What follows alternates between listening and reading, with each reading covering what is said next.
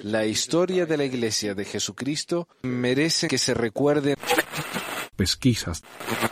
Mormonas.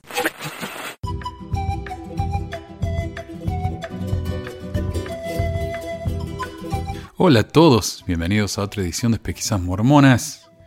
Hoy es el primero de marzo del 2020. Ya estamos en marzo, gente. ¿Cómo se pasa el tiempo? Y este es el episodio 241.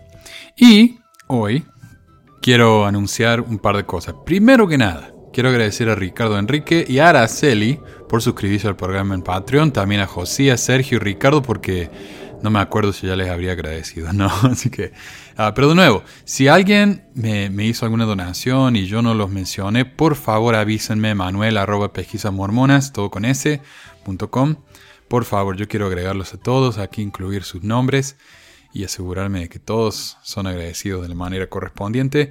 También quiero anunciarles que mi libro eh, se llama Por sus frutos los conoceréis, un compendio de hate mail mormón está publicado ya. Si van a mi página de Facebook, y también lo voy a poner en el, en el blog, ahí en pesquisasmormonas. No, es pesmor.org.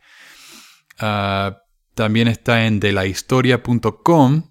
Le va a decir que tienen que pagar, pero en realidad es cero dólares. Es que así me lo hace hacer ese sitio, que es un sitio de comercio. Y también pueden ir a la página de Facebook. Ahí a la de Busquen Pesquisas Mormonas, es una página. Eh, no hay que anotarse, suscribirse, ni unirse, ni nada. Simplemente ahí está el link y lo pueden bajar. Y son algunos de los hate mails, eh, como dije en la descripción, más típicos, más originales, más asquerosos. O sea, es, una colección de hate mails que me pareció interesante. Y hablando de eso, estuve contactándome con, una persona que, me había mandado bastantes eh, hate mails en su tiempo, un señor Rubén. Y, yo sabía que él había dejado la iglesia y que ahora es un apologista católico, entonces me contacté con él, lo encontré y charlamos un rato y tuvimos una conversación muy linda. Eh, Rubén ahora se lo nota muy, muy feliz, qué sé yo, él, con, sus, con sus proyectos nuevos. Y eso es algo que me parece a mí tan notable, ¿no? Como digo en el libro. El libro también incluye varios ensayos, no solamente mensajes de odio cosas así, sino que eh, cosas que me hicieron reflexionar y escribí un par de ensayos. Eh, pero algo que me, hace, que me hizo pensar esta conversación que tuve con Rubén, y como les digo, fue una conversación muy linda, muy constructiva. Lo que yo veo es que a veces los apologistas de la iglesia, cuando ellos necesitan defender a la iglesia, se ponen tan violentos, ¿no? tan agresivos, tan hostiles. Y y es algo tan revelador, ¿no? Que alguien que es supuestamente tan fiel de la iglesia se ve en una necesidad de atacar de una manera tan innecesaria. Y yo, honestamente, yo lo he hecho en su tiempo, cuando yo era un apologista también. Entonces, no me parece bien, no lo justifico, pero yo mismo he pasado por eso, por eso lo entiendo. Yo entiendo la mentalidad en la que uno está cuando trata de defender a la iglesia, porque es tan difícil defender a la iglesia. Y es que hay tan poco que uno puede hacer para defenderla. Así que saludos a Rubén, saludos a todos los que me han insultado, un señor Jorge, que también regresó y ahora somos amigos. El cuarto Nefita también, que tuvimos sus, sus cosas en su época y ahora también estamos del mismo bando. Eh, a diferencia de, de, la iglesia, si ustedes se van, nosotros lo vamos a recibir con los brazos abiertos. Esa, así es la vida. Y el programa de hoy va a estar dedicado casi exclusivamente a mensajes que me han enviado, historias de oyentes y a un ensayo eh, de Vanina acerca de cómo ciertas palabras usadas en contra de, de las feministas son una manera de atacar a esta gente y minimizar sus mensajes, lo cual me parece también tan típico de lo, que hice yo en el libro. Eh, ataques en lugar de defensas, atacarme a mí en lugar de defender lo que digo. Bueno, con ellas hacen lo mismo. Y quiero eh, agregar también que a pesar de que este programa se va dedicar casi exclusivamente a mensajes, se me va a hacer largo, primero que nada, ya se me quejaron del programa anterior porque duraba una hora y media, les pido disculpas, se me va a hacer largo, es que me están llegando muchos, muchos mensajes. Y segundo, eh, a pesar de que se me va a hacer largo y voy a dedicar el programa a eso, no voy a poder poner todos los mensajes así aquí, así que voy a tener que hacer uno la semana que viene. Eh, van a tener dos programas en dos semanas. Pero así que si no está su mensaje aquí, va a aparecer la próxima semana. Así que ténganme paciencia. Eh, por favor, discúlpenme.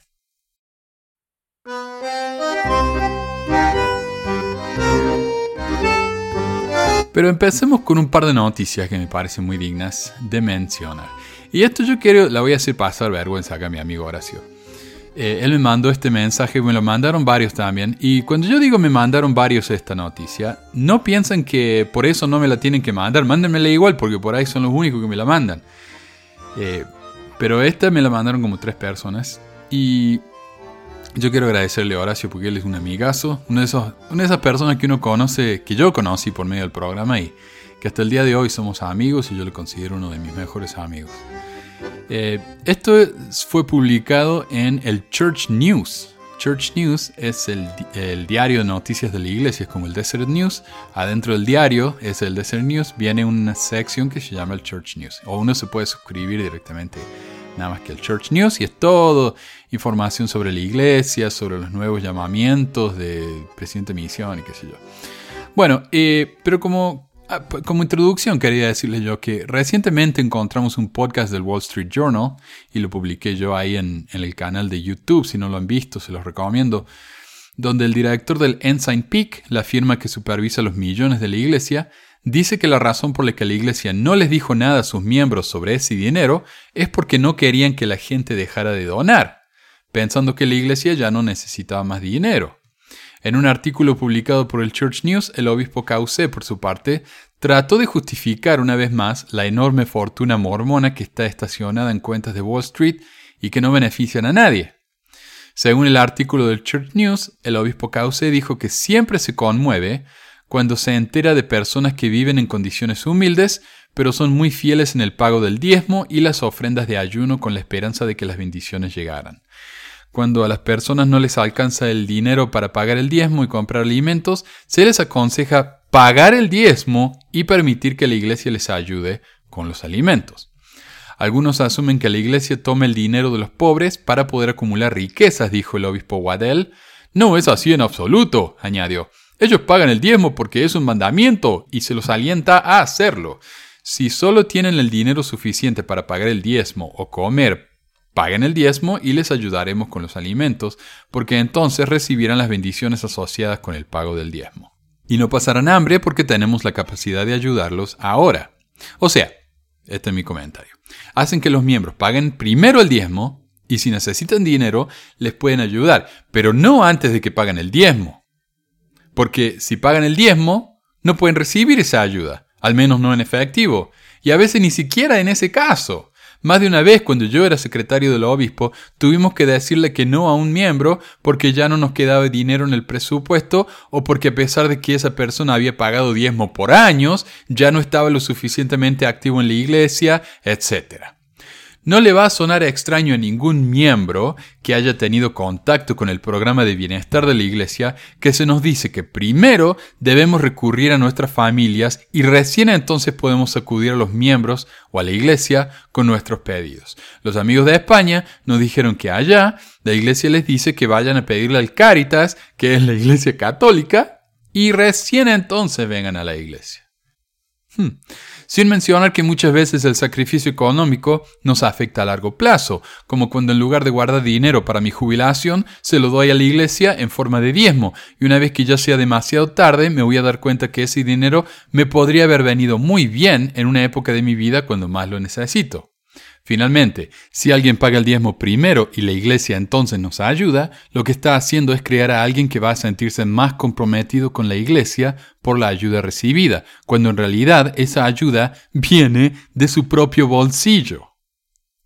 Pero bueno, según Cauce, eh, no es sorpresa que estemos hablando de miles de millones de dólares. Nadie debería sorprenderse dada la cantidad de miembros. El tamaño de la iglesia y su amplio presupuesto también proporcionan la oportunidad de expandir el alcance eh, de todo el bien que la iglesia puede hacer en el mundo, dijo él. El problema es que, como ya dijimos muchas veces, la iglesia no ha tocado ese dinero. Sí, pueden hacer mucho bien con ese dinero, pero no lo han hecho. Desde que lo empezó a recaudar hace más de 20 años, no han tocado ese dinero. Así de, qué bien estamos hablando. Finalmente, el Gerardo este incluye una cita que es esencial para juzgar a la iglesia en el futuro en todo lo que haga como forma de ayuda humanitaria. Cuidar a los necesitados en todo el mundo es una parte central de la misión de la iglesia. ¿Entendieron? Es una parte central de la misión de la iglesia. Yo no sé por qué, pero antes en el sitio este de la de las donaciones que hacía la iglesia, el, el 10 Charities, uno iba ahí y había una cifra de cuánto donaban y, y decía ahí mismo, eh, el ayudar a los pobres es una prioridad de la iglesia. Ya no está más eso. No sé por qué, pero acá Cauce dijo es una parte central de la misión de la iglesia. Ya lo he dicho mil veces. Según Oaks, la iglesia dono, dona unos 60 millones de dólares al año. 60 millones. La iglesia recibe 7 mil millones. Guarda en el banco al menos mil millones al año. Mil millones. ¿Y cuánto da en caridad? 60. Eh, ¿Cómo es eso entonces una parte central? Eh, él dice, no es un apéndice de nuestra misión, sino que está interrelacionada con todo lo que hace la iglesia, además de responder a los desastres de todo el mundo. Sí, allá la epidemia está en China, con el, el coronavirus, ¿qué dicen el coronavirus? Que mandaron como 600 eh, máscaras. ¿Saben cuánta gente hay en China? Los fondos humanitarios de iglesia. Oh, y otra cosa. Hace poco me compartieron, o lo vi ahí en WhatsApp, en el grupo de WhatsApp, que decían que la iglesia había donado 60 sillas de ruedas, 60 sillas de ruedas, a una organización que dona sillas de ruedas. Eh, esa organización ha donado hasta la fecha 11.000 sillas de ruedas. ¿Cuántas de esos 11.000 dio la iglesia? 60. ¡Wow! ¡Qué gran cosa! 60. Bueno, con mil millones de dólares al año que guardan en el banco, ellos donan 60 sillas de ruedas. Bueno, y lo ponen en las noticias, por supuesto. Si uno va al Church News o al Sala de Prensa Mormona, ahí está, primera plana, la iglesia donó 60 sillas de ruedas. Eh, los fondos humanitarios de la iglesia se han usado para proporcionar programas de alimentación, cuidado oftalmológico, atención maternal y neonatal, agua potable y saneamiento, inmunización, sillas de ruedas y ayuda para refugio. Por supuesto, todo eso que donan es bien documentado, eh, como ya dije, en su sitio de noticias, en el Church News, en los diarios locales, en los productos mismos. ¿Por qué usan la camisita de manos que ayuda cuando van a ayudar? Para que cuando los medios de prensa vienen y saquen foto, ahí está la iglesia promocionada publicitada. Y además la, silla de rueda tiene un logo enorme de la iglesia atrás. Toda la silla atrás es el logo del nombre de la iglesia. Entonces, esas ayudas que dan también eh, son una propaganda constante para la iglesia. Porque la gente va a ver a un chico andando en una silla de rueda con el logo de la iglesia y va a decir, oh, los mormones, mira qué buenos que son. ¿Qué será eso? Vamos a aprender. Claro. Según Cauce, la iglesia no puede simplemente enviar dinero en efectivo y cheques a las personas. Debe hacerse de forma organizada y con un seguimiento, con capacitaciones, muchas experiencias y buenos socios. De otra forma, simplemente no se obtienen buenos resultados. Ok. ¿Por qué no escribirles un cheque? Como lo hacen tantos otro grupo caritativo como la Caritas que dije. Por supuesto, una organización mayormente burocrática no puede hacer eso, pero una organización mayormente humanitaria sí. Todo lo que tienen que hacer es guardar el talón del cheque, entrarlo en su formulario de cuenta y listo. Finalmente, en el comentario más revelador del artículo entero, Cauce agrega, cada vez que la iglesia tiende una mano, el objetivo es bendecir tanto al que da como al que recibe. Como al que da. Estas donaciones benefician al que da. Ok. ¿Realmente se le puede agregar algo más a todo esto aparte de lo que ellos mismos han dicho?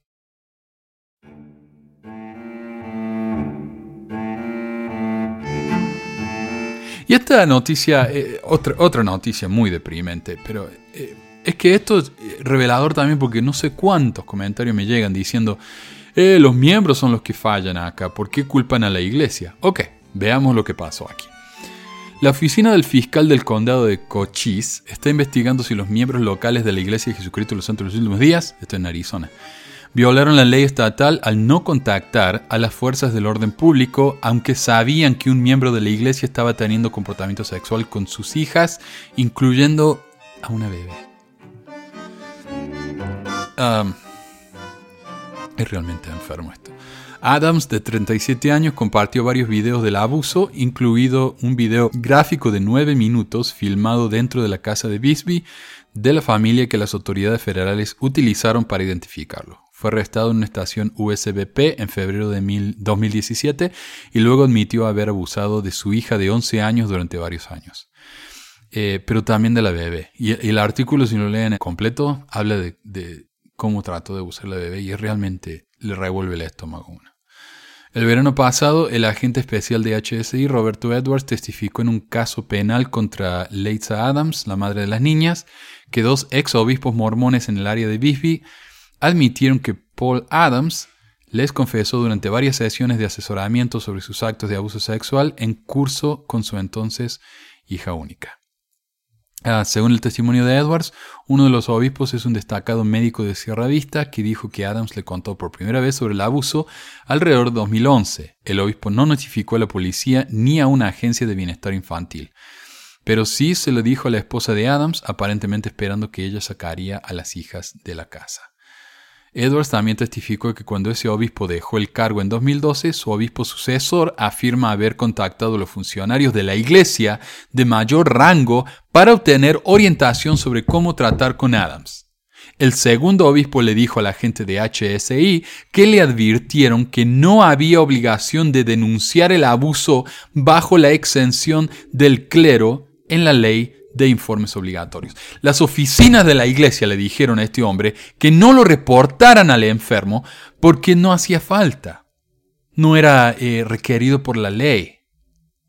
El tipo había violado a una bebé y a sus otras dos hijas, pero no, ellos no vieron necesidad en reportar esto a la policía.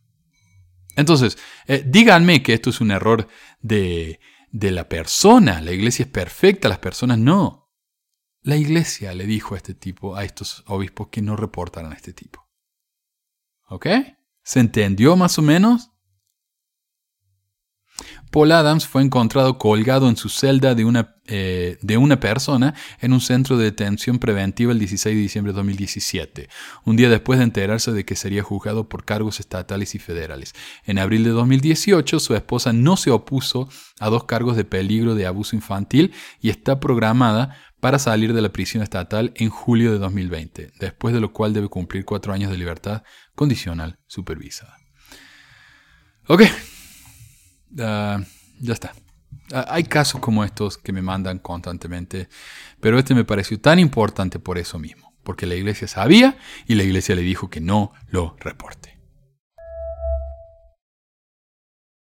Mensajes. Hoy estuve escuchando el video que publicó el 17 de febrero. Entre los comentarios que le hicieron a su video en mención, hubo uno que me llamó la atención y es de alguien que le pide que haga un video sobre la presión que ejercen sobre los jóvenes para que vayan a la misión. Yo fui misionera y para mí todo fue perfecto y fue por la voluntad propia y en todo me fue excelente. Tuve muchas experiencias espirituales y temporales muy enriquecedoras, pero ahora ya tengo hijos y el mayor de ellos tiene 22 años. Han estado menos activos por casi tres años y de vez en cuando se asoman a una que otra actividad del HAS. El año pasado le dijeron a mi hijo mayor que lo invitaban a una reunión en Cali con la presidencia de misión y creo que un 70. Los gastos eran todos pagos y que de una vez le hacían los exámenes y llenaban los papeles a los que deseaban ir a la misión, a lo cual mi hijo respondió que él no deseaba ser misionero. Entonces lo convencieron después de muchos días de insistir de era solo una conferencia para los del Haas y que los que no deseaban ir a la misión pues no había problema. Cuando ya estuvieron allí, habían jóvenes de todo el área de la misión Medellín, muchos menos activos, con pintas no muy mormonas, y otros que sí estaban preparados para irse a una misión. Lo que sucedió fue que muchos de estos jóvenes viajaron desde muy lejos y no llevaban dinero extra, dependiendo del presupuesto de la iglesia pues allá no le dieron comida hasta que no llenaron todos los papeles para la misión, y no los dejaban salir si no firmaban la solicitud para ir a la misión. A los muchachos que tenían pelo largo los motivaron para su, los motilaron contra su voluntad, disque para que fueran quedaran bien en la foto y en el discurso que les dio el 70 les metieron un terror psicológico, les dijeron que ellos sabían eh, todo lo que ellos hacían, cómo eran sus vidas, etc. Una manipulación tremenda, yo me ofendí eh, mucho porque lo que les hicieron fue una encerrona para hacerlos ir a la misión, fueran activos o no. hijo se salvó de que lo enviaron los papeles porque salió con un problema de salud. Eh, si alguien sabe esto de la actividad de Haas en, ¿Dónde fue? ¿En Cali o en Medellín? En Cali. Eh, déjenos saber si, qué, hay sobre todo esto, ¿no? Y esta persona también me dijo que yo que a veces no le gustaban mis programas porque yo exageraba mucho. Cuando le pregunté cómo, me habló de que yo hablaba de que en mi misión yo era tan pobre y que la pasaba tan mal. Me dice, eso es muy exagerado. Bueno, eh, yo sé que muchas personas la, pasan de 10 en la misión, lo pasan hermoso, depende de dónde van. Yo estuve en el sur de Chile, eh, la pasé, pero a cuadrito, como decimos, la, la, vi, mal. Eh, mi primera pensión era, era invierno, vivíamos en una pensión donde las ventanas no se cerraban del todo. Teníamos una ventana justo al lado de la cucheta. las camas eran una colchoneta como de, qué sé yo, 10 centímetros.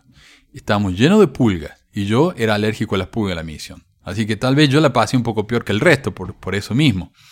Eh, el agua, no había agua caliente en la pensión, nos teníamos que bañar con agua fría, helada, que venía del, de las nieves de las montañas. O sea, una agua fría, pero para morirse. Le pagábamos 50 pesos, 50 dólares me imagino que sería, eh, a la pensión para que nos diera la comida, la habitación, nos lavara la ropa. Así que esa pobre gente era tan pobre con lo que le dábamos nosotros no nos alcanzaba para nada, nos daban de comer papa todos los días. Una papa eh, hervida y decían ensalada, que era un tomate partido en el medio. Ese era el almuerzo mío por unos tres meses mientras estuve en, Temuco. Después cuando nos fuimos a otro lado la pasamos un poco mejor, pero yo la sufrí mucho. Yo estuve en una pensión muy bonita, eso sí, pero nos daban desayuno, que era por lo general una, no, me acuerdo cómo se llama, una, un tipo de avena, no sé, eh, un polvo que le echan la agua y una mezcla así, bueno, eso. Comíamos eso y nos daban, nos daban almuerzo, desayuno y almuerzo y nada más.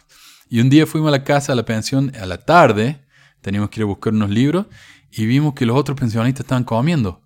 Y el hijito de la, de la señora dueña de la casa, que había tenido unos 4 o 5 años, dice, mamá, ¿por qué los elders no comen? Y la mamá nos miró con una vergüenza. Dice, no, es que los elders no comen a la noche. Y el hijo de esta mujer se estaba por ir a la misión. Yo dije, ojalá que su hijo no la pase como usted nos la está pasando a nosotros. Eh, pero también es culpa de, de la iglesia. 50 dólares le pagamos. Y esas eran las pensiones que encontramos, porque la pensión más barata era 4 o 5 veces más el precio ese. Eh, pero en las que nosotros podíamos pagar eso era una miseria. Realmente yo la pasé terrible en la mayoría de mis pensiones. Había algunos miembros con dinero que del fondo de su corazón lo hacían, que nos permitían vivir gratis, en una casa muy linda, pero esas eran las excepciones. Pero bueno, bueno, yo exagero.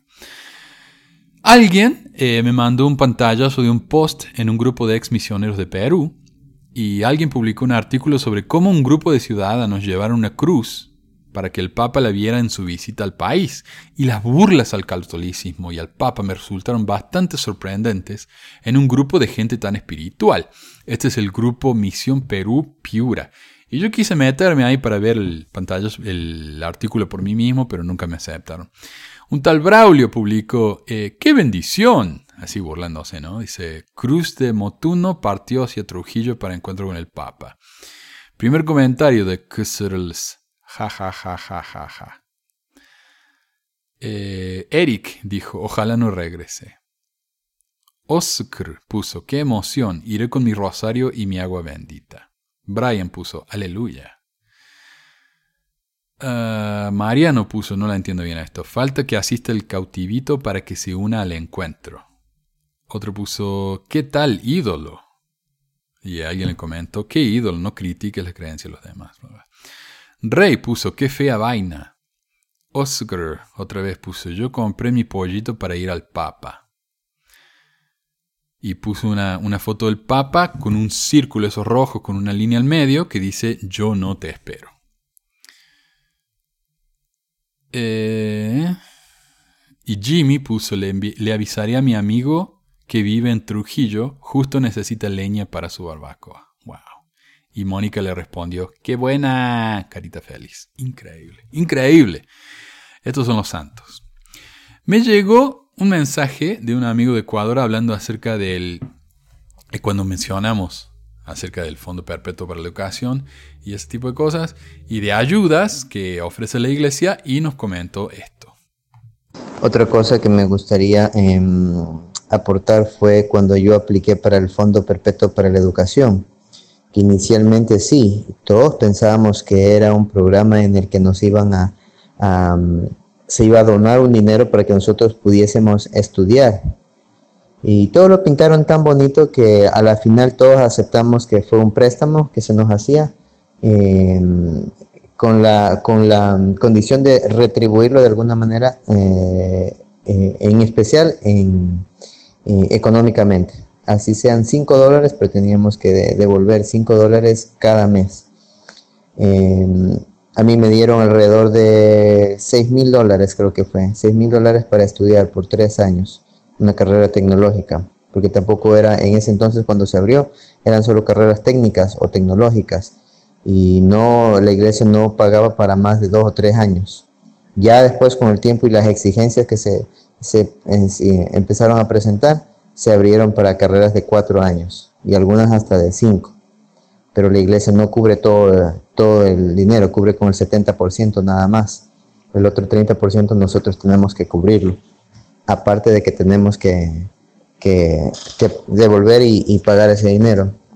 Pero lo que sí te recalcan y te enfatizan es que debes ser prácticamente un miembro extremadamente fiel, que no, uno nunca debe olvidarse de pagar sus diezmos, de pagar sus ofrendas. O sea, uno eh, en ese caso, con esos términos, uno a la final termina pagándoles doble, porque si uno antes de, solicitar ese crédito ya era un miembro fiel o tenía que ser un miembro fiel, por lo menos por un periodo determinado, y cumplir con todas las normas, en especial pagar un diezmo, porque si no, no te daban, porque todo es bajo entrevistas con presidentes tacas, presidente eh, eh, con obispos, entonces, si pasas ese filtro, entonces sí, calificas para poder, para poder aplicar. Aparte que en ese entonces también tenías que ser misionero retornado.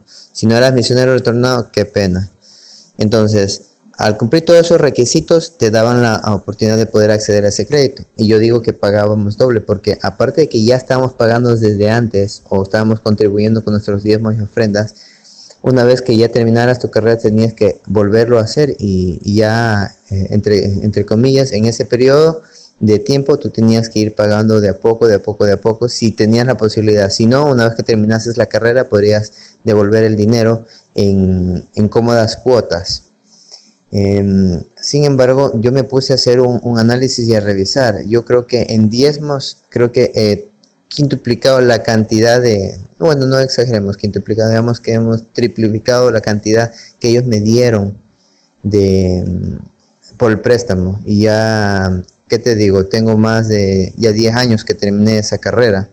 Entonces, son 10 años de, de diezmos, es harto dinero que les he devuelto. Yo creo que por eso ya dejaron de escribirme, porque me pasaban tres meses y ya te enviaban un correo a hacerme, hacerte acuerdo, hacerte acuerdo, hacerte acuerdo, y después ya tenías que aplicar un programa de, renovación, de, no, no es renovación, tiene un término que se me olvidó, se me escapó ahora, pero mm, para que puedas tú de alguna manera ir pagando y devolviendo ese dinero. Yo creo que ellos ya se cansaron de que me escribían y me escribían y me escribían y cada vez yo le decía, no, yo sigo estudiando, sigo estudiando, sigo estudiando.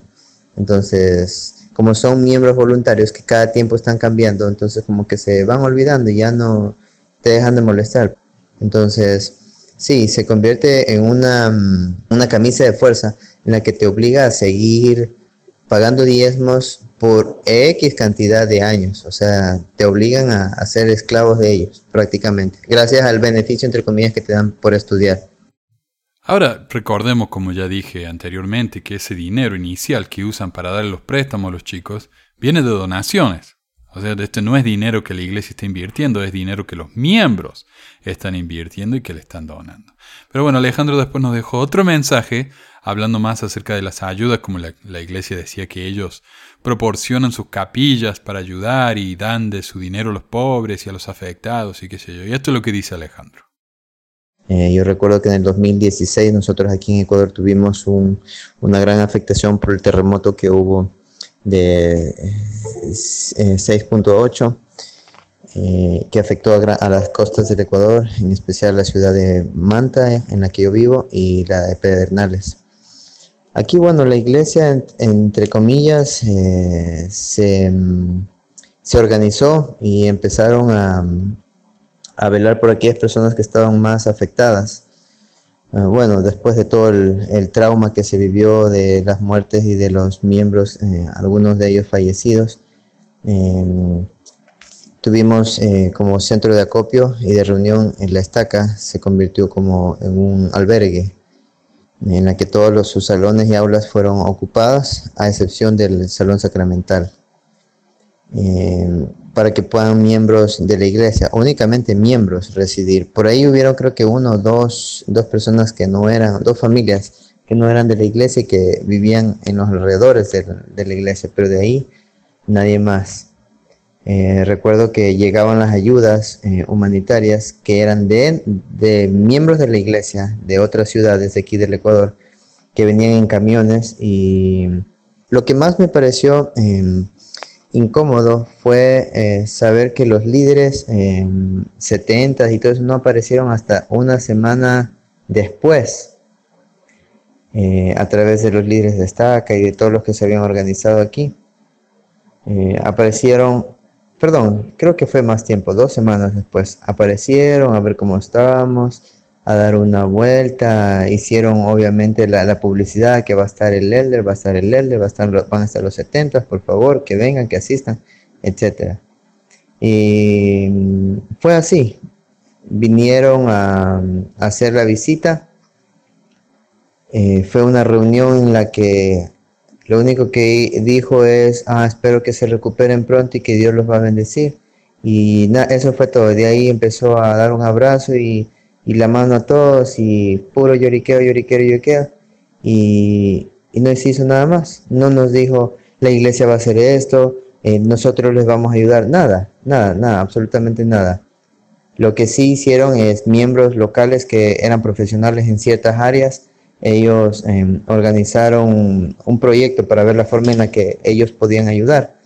Eh, pero eso era por parte de, de, los miembros locales de aquí, de las estacas, que se pusieron de acuerdo entre los presidentes de estacas y, y, sumos consejos para de alguna manera organizarse y ayudar y proveer. Y este proyecto lo presentaron a los 70 para que eh, nos puedan, eh, puedan aprobar un, un aporte monetario para hacer las mejoras en las casas o en los lugares de las personas más afectadas. Todo eso alegró, como te podrás imaginar, a toda la gente. Estaba emocionada de saber que de alguna manera, bueno, Dios estaba bendiciéndolos y ayudándolos, entre comillas, para que ellos pudiesen eh, recuperar su, su casita, su lugar de, de, vivienda, lo poco que ellos tenían, porque en realidad hay mucha gente pobre. Tú sabes que dentro de la iglesia no hay gente que tenga tanto dinero. Se le ofreció ayudar pero resulta que apenas escuchó la iglesia o los líderes escucharon que, que Ecuador iba a recibir donaciones de millones de dólares por parte de X o Y país, a través de estas donaciones se iban a hacer las mejoras o, las, o los arreglos o la reconstrucción de todos los lugares destruidos a causa del terremoto. Entonces apenas escucharon esto, automáticamente mandaron a decir de los líderes, no, no, no, no hay nada, no se puede hacer nada. Una vez que ya toda la gente se había emocionado, estaba más que contenta, y habían pasado como dos días, dijeron que no, que no se iba a hacer, que teníamos que esperar a que el gobierno resolviera y ahí sí, ahí sí, sí, si necesitaban algo, entonces ahí sí la iglesia iba a ayudar. Lo que a mí me pareció tan, tan egoísta, porque por lo menos hubieran de alguna manera ido a hacer algún tipo de ayuda, pero no lo hicieron tuve la experiencia de conocer a unos eh, miembros de la Iglesia de Estados Unidos que ellos sirvieron sus misiones aquí en Ecuador y ellos a través de los negocios y de sus empresas que ellos han, formado en su vida, ellos y reunieron el capital necesario para venir, viajar desde, los Estados Unidos hasta acá al Ecuador y a través de las donaciones que ellos recibieron, pues eh, ayudaron a reconstruir y hacer casitas pequeñas de madera para los miembros que se quedaron sin casa prácticamente.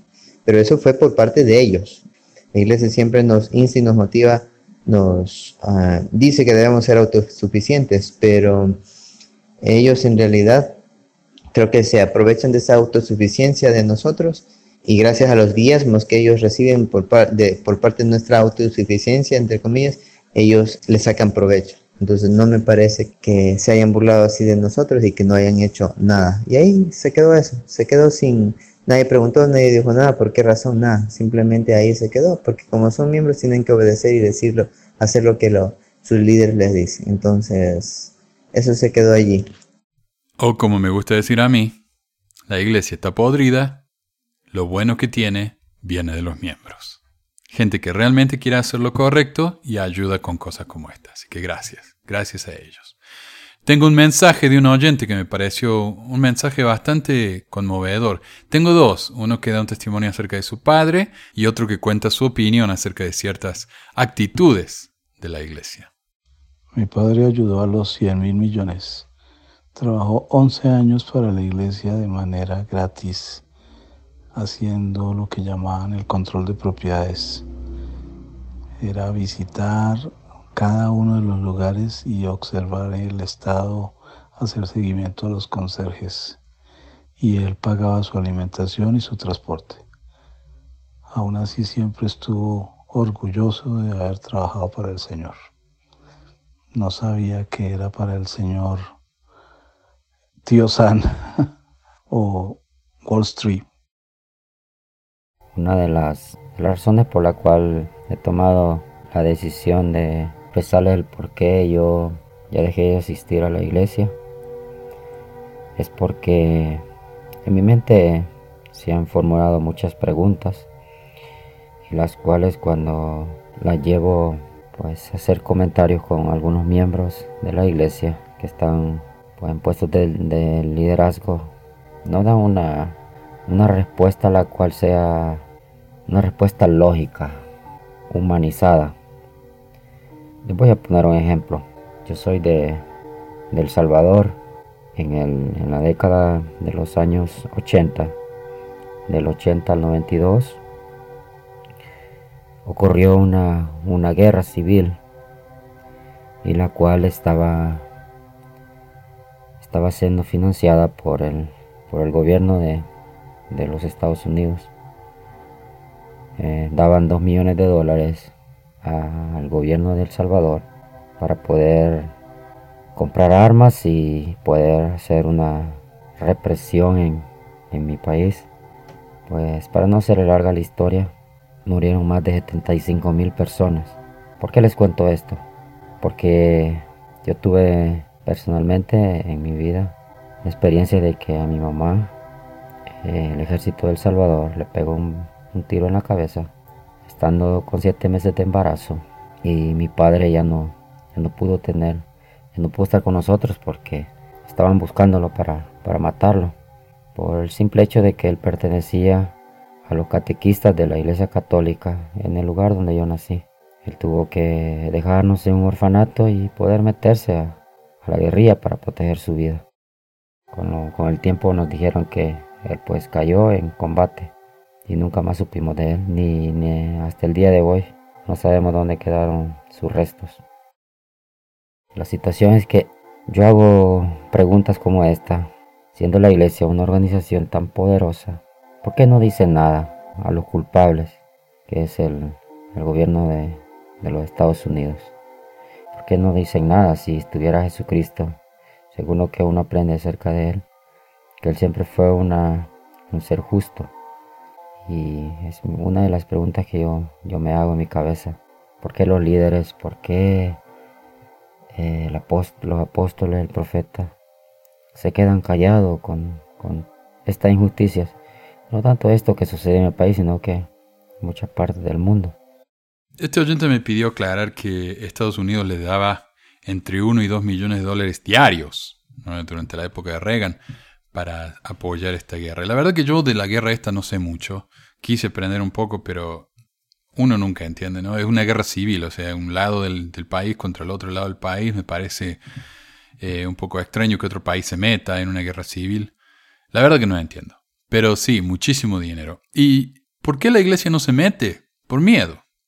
Porque los líderes de la iglesia ellos dicen que son los voceros de Dios, que ellos son eh, los profetas para toda la tierra, pero cuando llega la hora de tomar decisiones como esta o hacer una opinión no dicen nada. Eh, después del ataque del 11 de septiembre, cuando el presidente Bush decidió ir a la guerra contra Afganistán, que nada que ver. ¿Qué dijo Hinckley en la conferencia? Él dijo, nosotros vamos a hacer lo que nuestros líderes eh, piensan que es lo más correcto. Pero él es el profeta, él podría haber tenido una revelación diciendo que Afganistán no tenía nada que ver con, con lo del ataque del, del, del 11 de septiembre. ¿No? Me parece a mí. Pero no, él, él, dijo que había que escuchar a los líderes políticos, porque ellos sabían más. Entonces, ¿qué tipo de inspiración de revelación es esa? Además que yo digo, él podría haber dado su opinión, porque muchos otros líderes eh, religiosos lo hicieron, pero él no se quiso meter.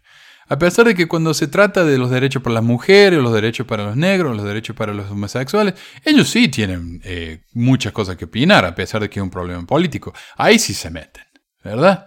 Pero en lo que respecta a la guerra, no, no, pasa nada.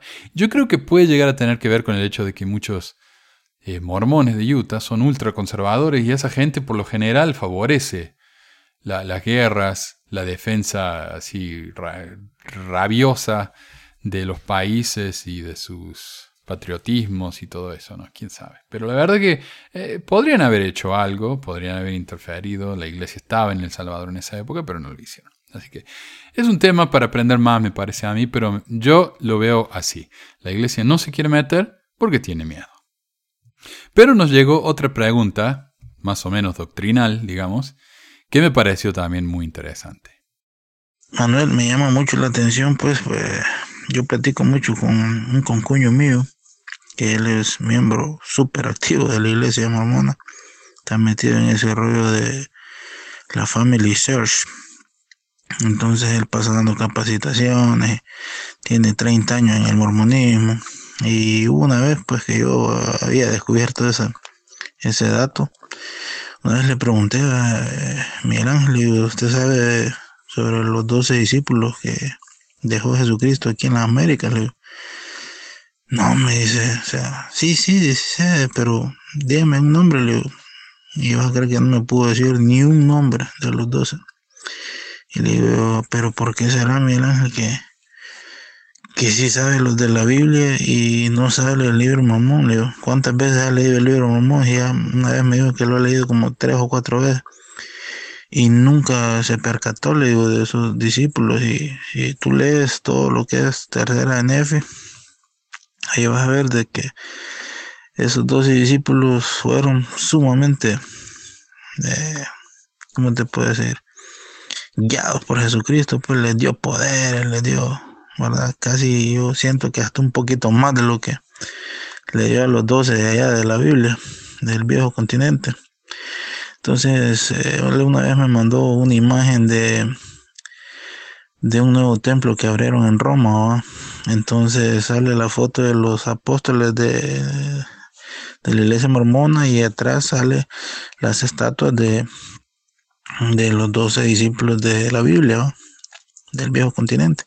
Entonces le digo, muy bonita la imagen, Miguel pero debería decirle al presidente de la iglesia, le digo, que aquí en Utah, ahí en Utah, le digo, en el templo principal de Utah, ¿por qué razón, le digo, no tienen igual las dos estatuas de los doce discípulos del libro de Mormón, le digo, porque me parece ilógico que en el de Roma, si ponen a los doce, las dos estatuas de, los doce discípulos, y en Utah no, no hay ni una estatua, pues yo creo que solo el Ángel Morón y debería de, ellos deberían de verdad de por lo menos hablar pues de los doce discípulos que supuestamente fueron eh, nefitas va esta pregunta me gustó porque cuando yo estaba en mi misión eh, un, un, empezamos a hablar con uno ahí en el, en el colectivo, en la micro que le decían en el autobús, y él nos empezó a discutir de que los Jesús llamó 12 discípulos, 12 apóstoles. Tenía los 12 apóstoles allá en, el viejo mundo. Entonces, ¿para qué le hacían falta 12 más? Porque él dijo que eran 12 nomás, ¿no? Que eran 24, 48, lo que fuera. Entonces, eh, esa me pareció una buena pregunta a mí. Y, o sea, no, no me hizo dudar ni nada, solamente me hizo querer responderle de una manera aceptable, porque yo estaba convencido que yo tenía razón de todos modos. Y mi compañero tenía un librito, un librito negro muy chiquito que era una especie de diccionario donde uno podía buscar por tema cosas, ¿no? Y no me acuerdo cómo se llama, lo tengo por ahí. Es un libro de recursos para, para misioneros. Y él buscó ahí los eh, discípulos. Y él dice, ah, no, no, pero mire, y lo llevó a la escritura del libro de Mormón y dice, pero mire, no dice que son apóstoles, dice que son discípulos. Entonces ahí lo cayó al tipo, ¿no? Y ganamos. Pero como dice el oyente este, tiene razón, o sea, le, dio tantos poderes, incluso a dos de esos discípulos le dijo que no iban a probar la muerte, o tres, que son los tres nefitas que tenemos hoy en día. Eh, tenemos nombres de mormones completamente irrelevantes que no importan para nada, pero no tenemos los nombres de los doce discípulos, a los que les dio poder para regir su iglesia acá en el Nuevo Mundo. Así que me pareció un buen punto. A mí me pareció un punto excelente. Pero bueno, eso es todo lo que tengo para, para ustedes por hoy como mensajes. Le digo, la semana que viene vamos a incluir el resto. Tengo muchísimos más. Eh, quiero concluir con el ensayo de Vanina. Pero antes de eso, yo quería agregar algo, porque alguien me comentó Vanina dice en los últimos dos programas que eh, por lo general un hombre mata a una mujer porque es mujer, pero una mujer no mata a un hombre porque es hombre. Y lo que sí encontré es un ensayo, un reporte en realidad, de la Oficina de Drogas y Crímenes de las Naciones Unidas, que dice justamente esto que nos está diciendo Vanina. O sea, no dice que los hombres maten a las mujeres por ser mujeres, pero dice que los hombres son las principales causantes de homicidios en el mundo. Algo interesante es que la mayor cantidad de víctimas de hombres son otros hombres, siempre y cuando sea fuera del hogar. Dentro del hogar, las principales víctimas de los hombres son las mujeres. Y esto se repite así en todo el mundo en algunos lugares más que en otros, como en Asia y en África, pero en las Américas, en Europa, en Oceanía, el, índice es enorme. Los, asesinos de hombres y mujeres son hombres. Dentro del hogar son las víctimas son las mujeres, fuera del hogar las víctimas principales son otros hombres. Así que eh, me parece que lo que dice ella no contradice nada de lo que he encontrado yo en los reportes y me parece que el artículo de hoy es muy interesante porque ella responde a estos hombres que la critican a ella por ser una feminazi y, usan nombres, ¿no? Las pañuelito verde y cosas así. Me pareció eh, muy interesante, un buen aporte para el programa, así que gracias a ella. Y si alguien más quiere aportar algo que de los que saben que es eh, parte de su experiencia, parte de sus estudios, su carrera, lo que sea, que les parece que puede ayudar a la gente dentro de la iglesia, eh, o los que están saliendo de la iglesia, avísanos. Toda mi información de contacto está ahí en, abajo en la descripción de mis videos. O si están escuchando esto en el podcast, vayan a pesmore.com y ahí está toda mi información también. Así que adelante Vanina y gracias. Hasta la próxima.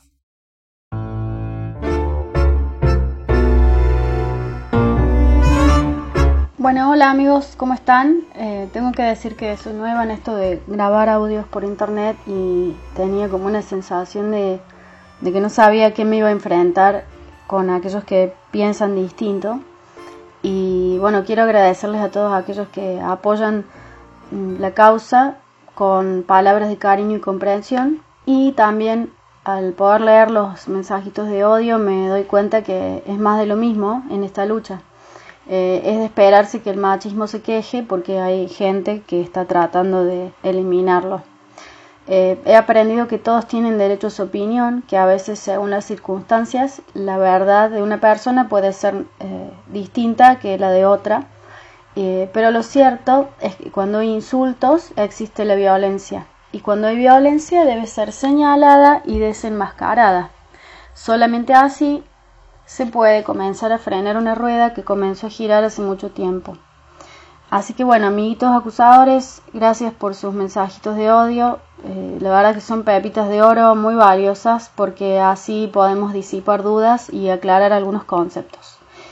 Respondiendo al señor que me acusa de feminazi, cuando a mí me hablan de feminazi o me acusan de ser así, eh, me imagino una mujer vestida de uniforme que raptó hombres, que los llevó a campos de concentración, les quitó la identidad, los marcó, los rapó, los hizo dormir hacinados, padecer hambre y todo tipo de flagelos para finalmente meterlos en cámaras de gas y asesinarlos.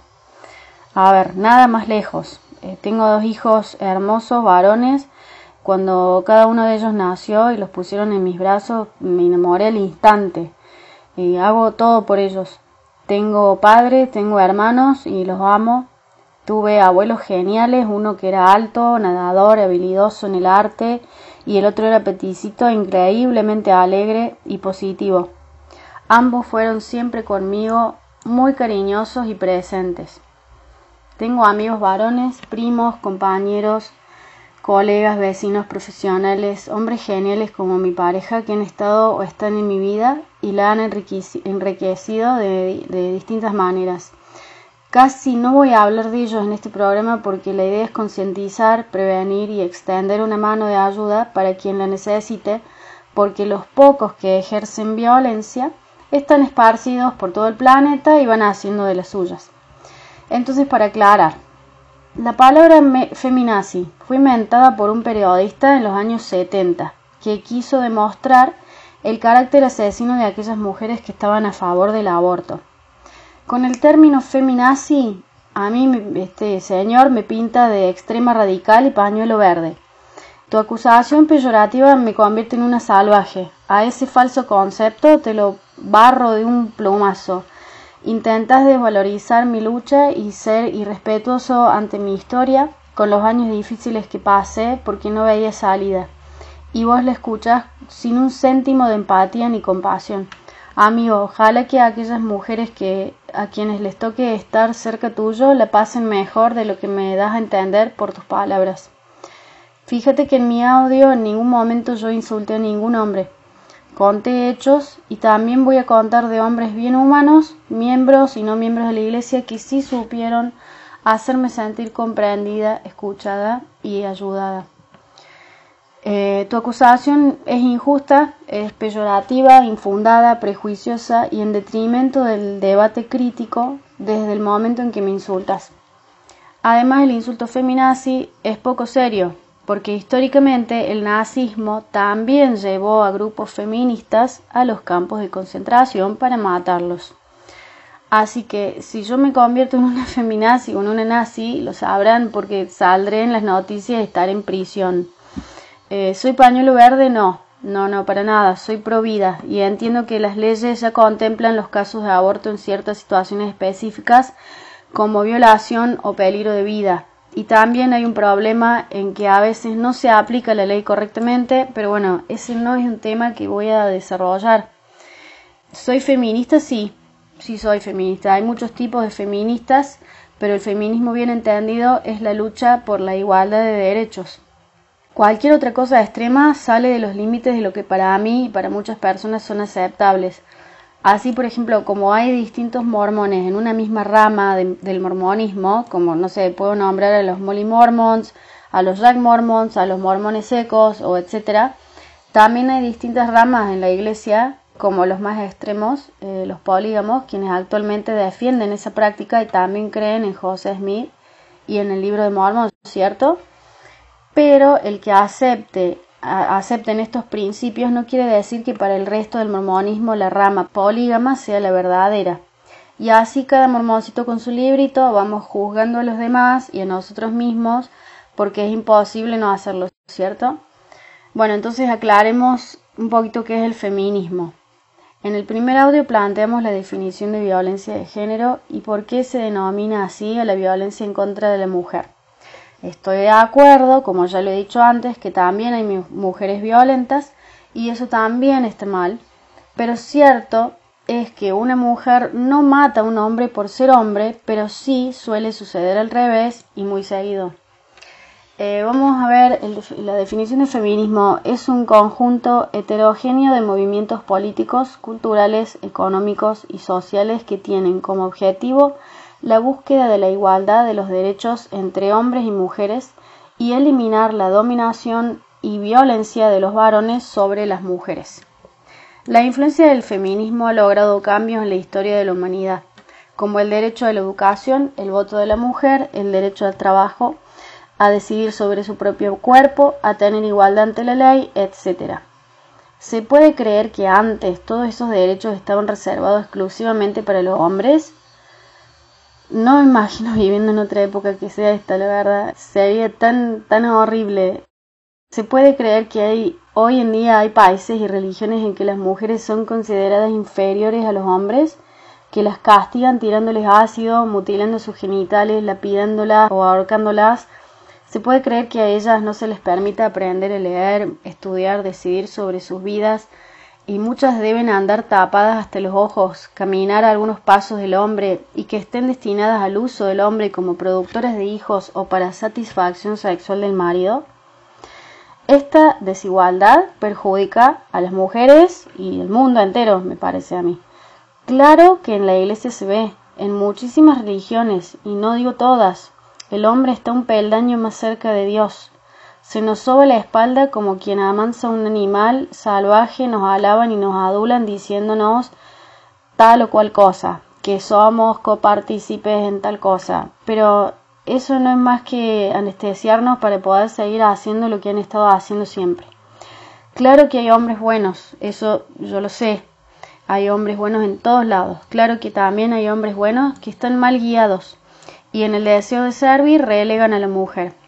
Admiro a aquellos hombres que pueden verlo y que pueden tomar la decisión de darle a la mujer el lugar que le corresponde, por el solo hecho de ser humana.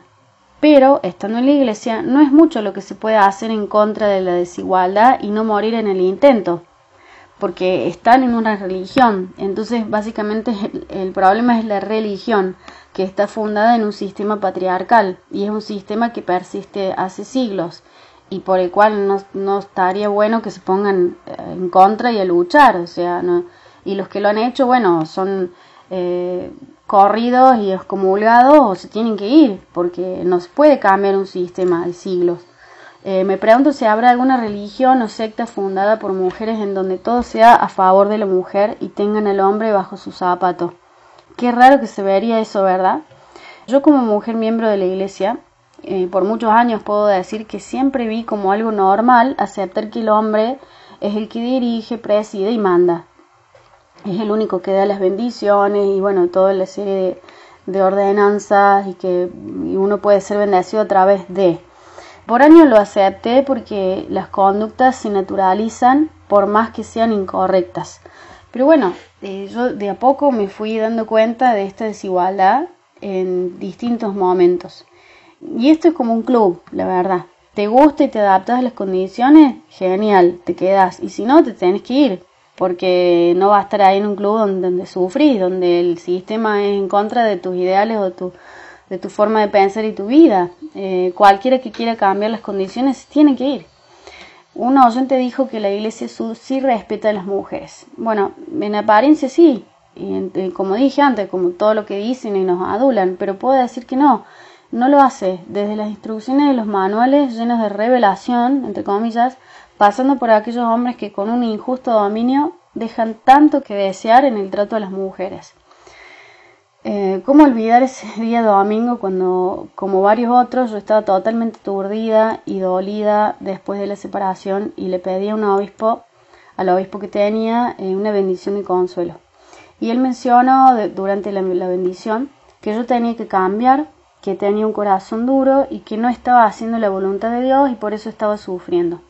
La verdad dijo varias cosas que me hicieron re mal. Salí de esa bendición eh, o de, ese momento que ni siquiera le puedo decir bendición, en donde él buscaba la forma de torcer mi voluntad. Fue re incómodo, salí mal de ahí. Eh, me sentí tan mal que, bueno, prometí por supuesto que nunca más le iba a pedir una bendición a él porque necio, que no supo escuchar, que no supo entender una situación de violencia de género Eh, y en el idioma de la violencia, amigos, les voy a contar que eso, que, que esa experiencia que les estoy contando, se llama revictimizar a la víctima. Es violencia institucional y en este caso es religiosa. Y sí se ejerce cuando hay gente inepta ocupando cargos de poder y que no han recibido capacitación alguna en cuanto a cómo manejar distintas situaciones que se dan entre las personas. ¿Sabías que hay protocolos que deben seguirse ante casos de violencia de género? La mayoría de los líderes de la Iglesia no están capacitados para detectar y comprender estas situaciones y mucho menos saber qué hacer. Eh, yo es porque lo viví en carne propia y me interesó del tema aprender, me interesó buscar eh, bibliografía y entender qué pasaba y bueno, nadie nace sabiendo, eh, es importante aprender, es, bueno ser enseñable. Eh, a ver, que alguien sea amable, que no le meta un tacle a las hermanas cuando van caminando, que no les diga cosas obscenas o que les dé el asiento del himnario y que sea buena onda, no quiere decir que no haya otros que le estén haciendo ver el mundo en figuritas a la esposa, a la novia, a la madre, a la hija o a la miembro de la iglesia que sea, eh, etcétera. Si hay mujeres violentas, sí, ya sabemos que hay. Eh, pero son las menos. Solo es cuestión de saber las estadísticas y cuántas mujeres por día mueren en cada país en manos de un hombre y cuántos hombres mueren en manos de una mujer en las mismas circunstancias en cada país. Eh, por ejemplo, en la Argentina muere una mujer cada 35 horas. De acuerdo a los registros, se concluye que en Argentina un 57% de los casos el victimario era pareja de la mujer asesinada. Eh, pareja actual o expareja.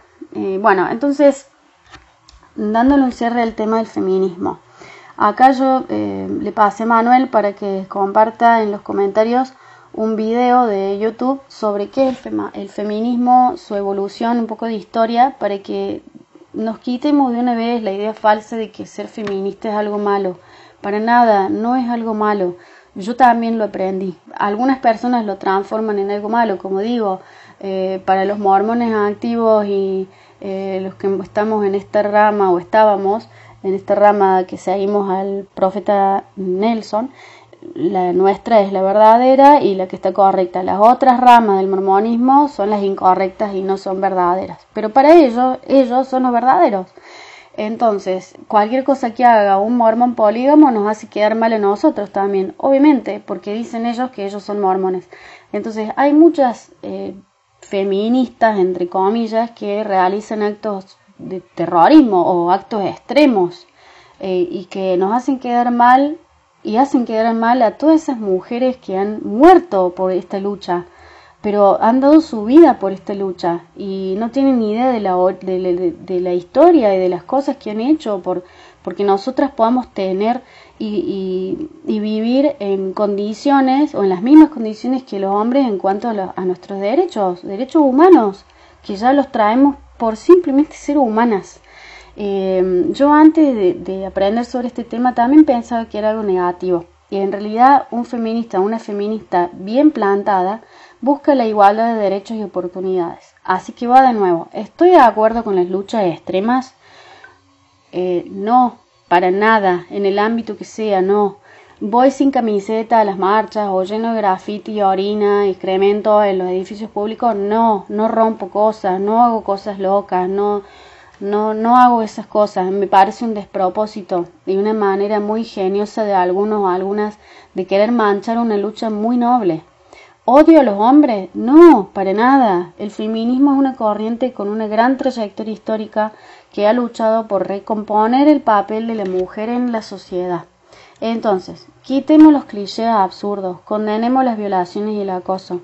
La opinión de una mujer no vale menos, apoyémonos entre las mujeres. El trabajo de un hombre no vale más que el de una mujer en el mismo puesto. Acabemos con la brecha salarial. Respetemos a todos, recordemos a las mujeres olvidadas y silenciadas. Creamos en el poder y la capacidad de una mujer, que todas tengan acceso a la educación y a la libertad.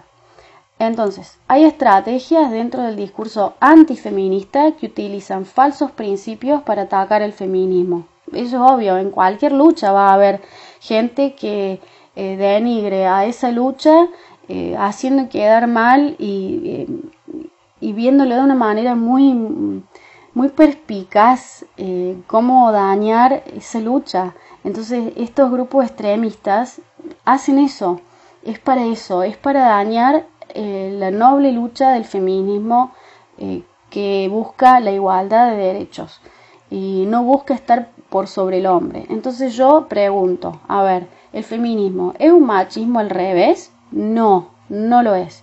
¿Han escuchado de movimientos feministas instigando a que se oprima a los hombres? Yo no he escuchado nunca y si los hay, no están en lo correcto. Las feministas, las feministas en, en general, ¿qué piden? ¿Qué han escuchado que pidan? A ver, em, el feminismo es una respuesta política a la situación de opresión que viven las mujeres en el sistema actual. El discurso antifeminista también utiliza faltos, falsos sentidos comunes y la ignorancia general sobre este, esta lucha para fomentar ideas que desvirtúan sus objetivos reales. Lo cierto es que, sea como sea, gracias a las feministas, yo y casi todas las mujeres en el mundo hoy podemos votar, aprender a leer, escribir, y también podemos firmar documentos que tengan la misma validez que si estuvieran firmados por un hombre, porque les cuento chicas que esto antes no lo podíamos hacer y si no hubiera sido por esas mujeres con esa lucha estaríamos igual que antes. Me gustaría que ustedes también escuchen y juzguen eh, por las cosas que yo les cuento cuánta justicia me han hecho a mí los hombres de una organización en la cual yo confiaba plenamente. ¿Y por qué lo digo esto? porque yo he visto que algunos pueden estar diciendo de que, de que bueno, yo estoy yo estoy quejándome y, diciendo cosas que no son, pero sí, sí le he pasado mal y he tenido injusticias dentro de la iglesia. Una de las oyentes dijo acertadamente que ella no confía sus asuntos privados a las autoridades de la iglesia. Y la verdad es que destaco esa forma eh, distinta de pensar eh, a la mía. Yo fui criada con la idea de que un obispo es quien tiene la autoridad para saber todo y decir qué viene como revelación.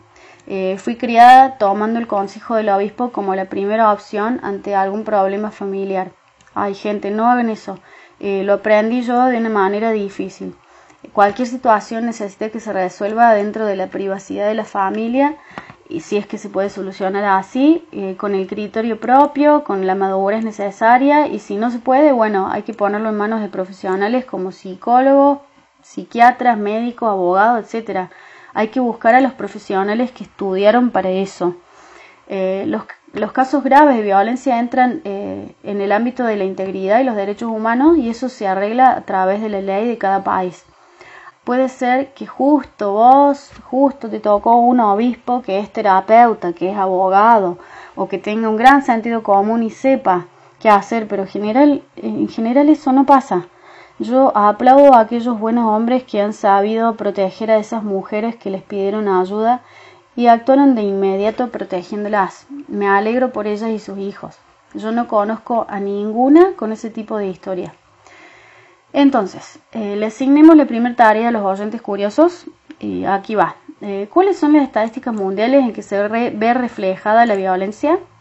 ¿Cuántas muertes hay de hombres por ser hombres en manos de mujeres? ¿Cuántas muertes hay de mujeres en manos de hombres por ser mujeres? ¿Cuántas violaciones de hombres en manos de mujeres?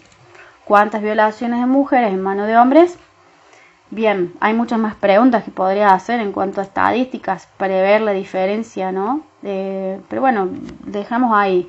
En el próximo audio voy a repasar brevemente qué es el feminismo y voy a comentar sobre otras palabras que, eh, por ejemplo, como el embrismo, la misoginia, el patriarcado, la sororidad, el feminicidio, el machismo. Eh, si desean saber, saber de otras palabras, escríbanlas en los mensajes y yo eh, bueno, las voy, a, las voy a desarrollar y si no las sé, las investigaré y también daré mi, el parte de lo que significa. Yo quiero agradecer nuevamente a esas almas piadosas que escuchan con paciencia. Sé que a veces lo que se escucha es desesperante y, y hasta yo cuando vuelvo a escuchar mis audios me digo, pero ¿por, ¿por qué no lo mandé el diablo con obispo y todo? ¿Por qué soporté tantas cosas? ¿Por qué no reaccioné? ¿Por qué tal cosa? Pero bueno, Eh, la verdad es que también uno se sella por la eternidad y no es todo, no todo está tan mal todo el tiempo, no todo el tiempo es todo horrible. Eh, es un ciclo con distintas fases. Eh, yo lo que destaco acá en, en, esta, en estos audios son obviamente las partes malas, pero sí puedo decir que había momentos de que, como es un ciclo, ¿no es cierto?, donde el ciclo de la violencia, en donde hay periodos de, una pseudo paz, una luna de miel, eh, como así le llaman dentro de este ciclo, y por eso se crea un trastorno, ¿no? Es como que no hay una salida. Em, es como lo que le pasa a cualquier grupo de personas también que ya ha sido esclavizada y oprimida. Hay todo un sistema en ciclos que se repiten. Bueno, gracias también a los contras que protestan por ver a otros protestar. Está bueno eso. Si esas personas que se quejan hubieran vivido en la época que las mujeres se les acusaba de brujas, seguramente estarían mandando a las autoridades que me busquen y que me lleven a la hoguera. O si yo estuviera protestando para que me dejen votar, estarían enojados alegando que por ser mujer yo no sé votar. Bueno, eh, muchas gracias a Manuel por este espacio, a todos aquellos que resultan botes salvavidas en la historia de las personas Gracias. La vida encuentra su camino.